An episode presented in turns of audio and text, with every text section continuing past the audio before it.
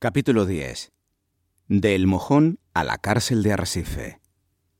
Los agentes que habían venido de Las Palmas no conocían la compasión, o por lo menos no la mostraron con Petra. A empujones la habían sacado de su casa y así la llevaron a rastras por todo el camino, desde el mojón a la capital de la isla, a medio vestir, con la ropa manchada y el pelo revuelto.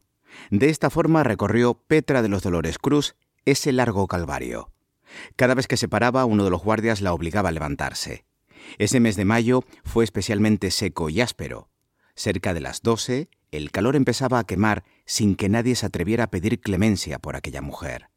Ya cerca de Arrecife dicen que un hombre mayor, tal vez fuera Jerónimo el de Uga, trató de acercarse y de darle agua, pero no lo dejaron. Jerónimo había conocido a los padres de María y de Petra, sobre todo Andrés, con el que coincidió en uno de aquellos barcos que navegaban por la costa africana y sentía por aquellas niñas el natural aprecio de un amigo de la familia. Desde el primer momento supo que con aquella detención se iban a cometer no uno, sino dos crímenes. Pero era demasiado pobre y demasiado viejo para hacer algo. Compungido y maltrecho, se marchó a su casa. No le dijo nada a su mujer. Le daba vergüenza por ser tan cobarde como los demás. Sin fuerzas para seguir llorando, Petra de los Dolores Cruz ingresó cerca de la una de la tarde en la cárcel de Arrecife. El juez decidió aplazar la declaración de la detenida. Antes de estar frente a aquella mujer con fama de altiva y seguramente mal hablada, tenía que estar más preparado, más sereno, y además había exigido que le echaran un cubo de agua y le pusieran otras ropas. Su aspecto era deplorable, y seguro que apestaba. Por lo menos esa fue la impresión que tuvo después de mirarla desde lejos.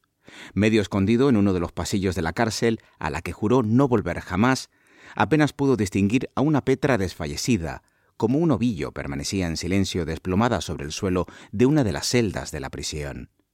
Ni siquiera se dio cuenta de que el juez había estado allí, a unos metros de los barrotes, viendo de cerca a la vil asesina de su hermana. Alfonso Luis de las Casas solo se quedó unos minutos en aquel pasillo recubierto de moho, con ese olor nauseabundo que tanto le desagradaba. Alfonsito tuvo que sacar uno de sus pañuelos perfumados del bolsillo y acercarlo hasta la boca. Toda esa historia le alteraba los nervios. En realidad aquel crimen tan angosto le importaba poco. Solo quería acabar cuanto antes y largarse de este infecto lugar. De inmediato notó que empezaba una de sus jaquecas. Tenía que regresar cuanto antes a su casa y encerrarse con sus gatos. Su ronroneo era lo único que lograba calmar su angustia. La prisión de Arrecife era en realidad una casa grande, con un patio principal y varias habitaciones que eran utilizadas por los guardias. A los presos los metían en oscuros habitáculos llenos de humedad y sin la menor ventilación. Entonces, cuando alguien cometía un delito grave, lo trasladaban de inmediato a Gran Canaria. Aquellos calabozos se utilizaban en contadas ocasiones. En el caso de Petra, solo esperaban que ésta confesara el crimen para poder cerrar el caso y mandarla a Las Palmas. Petra está aturdida. No sabe si aquello que está viviendo es real o se trata de una pesadilla. Metida en aquella celda, a oscuras y con la ropa manchada de tierra, de su orín y de la sangre que le corrió por la cara, intenta buscar una explicación a aquel despropósito, a aquel ultraje. Pero está demasiado cansada. A pesar de todo, confía en poder aclarar este malentendido cuando la lleven ante el juez.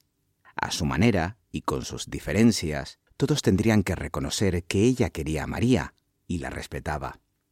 Además, ella jamás hubiera podido ejecutar aquel crimen. María era mucho más grande y más fuerte que su hermana menor. Era tan grande y tan fuerte que solo la fuerza de varios hombres podría haber acabado con ella.